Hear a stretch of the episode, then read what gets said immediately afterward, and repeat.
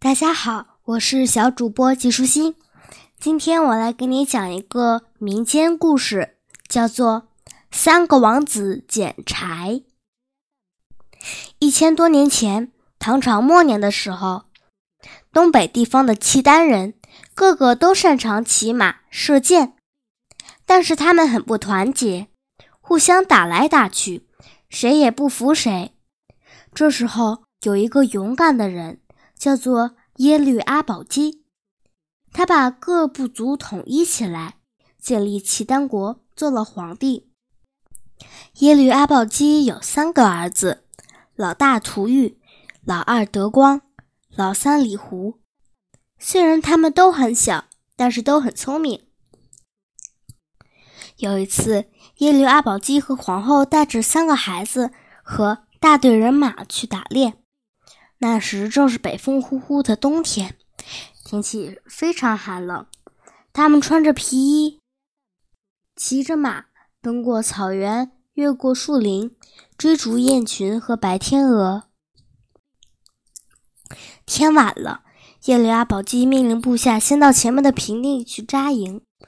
皇帝宿营的地方真是壮观啊！四周插满了长矛枪，每支长矛枪。用绳子连起来，围成一圈密不透风的栅栏。耶律阿保机的帐篷是用美丽的毛毡做成的，又高又大，梁木上还画满了彩色的图案。侍从早已在帐篷里用木盆生了一盆火，所以耶律阿保机一家人进来后，立刻就可以围在火盆边取暖。猎来的大雁和天鹅就是他们的晚餐。香喷喷的烤鹅和烤雁不断的滴下肥油，真是诱人啊！涂玉、德光、李胡都饿了，立刻撕下肥嫩的烤肉塞进嘴巴。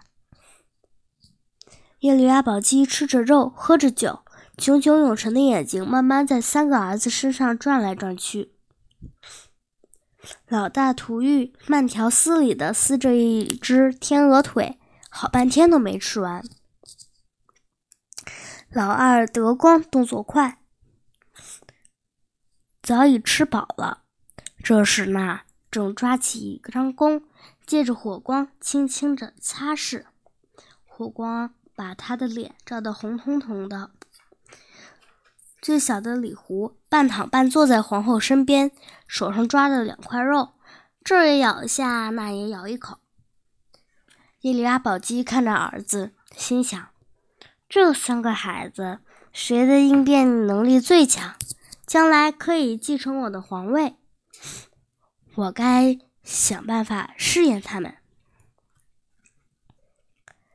他正在心里盘算着，一旁的皇后轻轻地说：“。”木柴快烧完了，然后他拍拍手，召唤侍从进来，想要命令他们捡一点柴回来。耶律阿保机眼睛一亮，喊道：“等一下，叫儿子去。”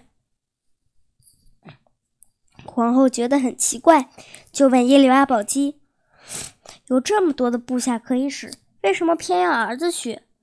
外面风雪那么大，而且你听，好像还有狼在叫呢。”耶律阿保机皱了皱眉头，说：“我自然有我的用意。”皇后说：“好吧，就让他们去。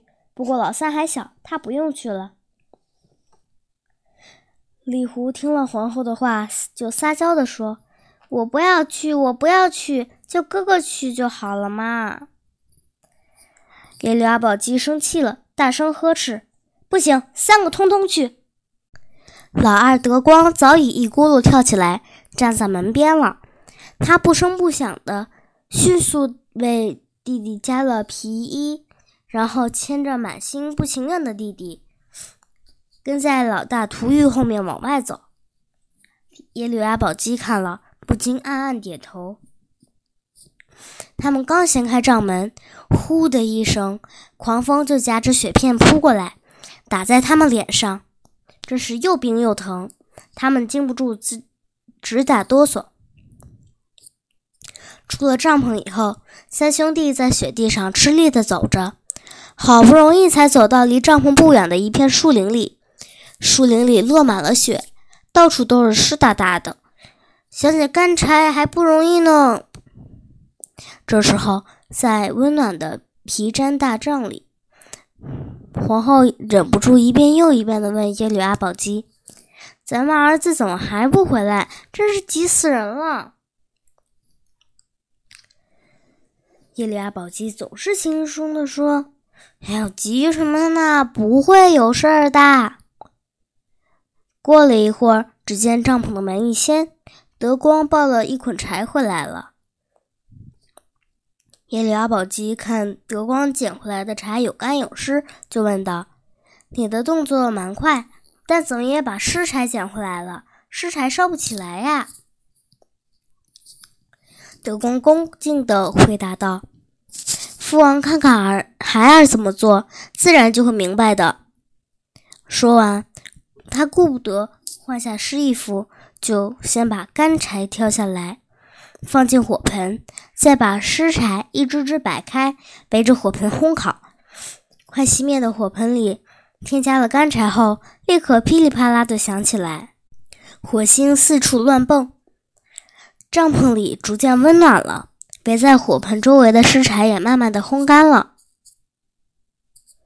过了一会儿，老大涂玉也抱着一捆柴回来了。耶律阿保机问他。你怎么比老二回来的晚呢？涂玉掸掸身上的雪，说：“雪下的这么大，柴都湿了。孩儿费了很大功夫才找到这些干柴。原来他捡的全是干柴。”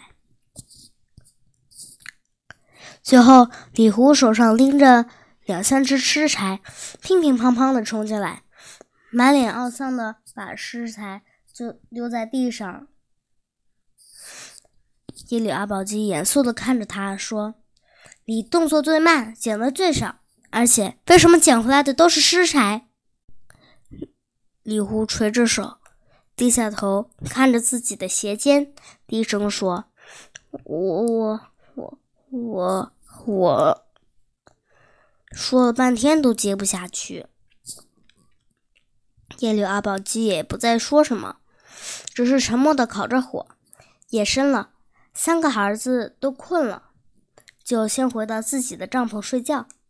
孩子都离开以后，耶律阿保机对皇后说：“你知道我为什么坚持要儿子去捡柴吗？”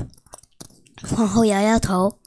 耶律阿保机又说：“我的目的是要了解他们的应变能力，因为观察一个人处理一桩小事的方法和态度。”可以看出他以后能不能有所作为。皇后哼了一声，说：“我就看不出来，他们不是都捡柴回来了吗？”耶律阿保机说：“差别可大了。老大捡回来的全是干柴，可见他做事很谨慎。但是太谨慎了，却又延误时间，不能在火盆熄灭之前赶回来。李胡好吃懒做，所以只捡了几只湿柴回来敷衍。”老二德光就不同了，他又聪明又机警，不但很快的捡干柴回来，使快熄灭的火又在烧旺，而且他还捡回来湿柴烘干，预备待会儿用。可见他不但知道事情轻重缓急，懂得随机应变，眼光又能放得远，替未来着想。耶律阿保机眼中闪着温和的神采，继续说：“最重要的是，他懂得体恤照顾弟弟，可见他有一颗仁慈的心，这是做人处事最可贵的情操。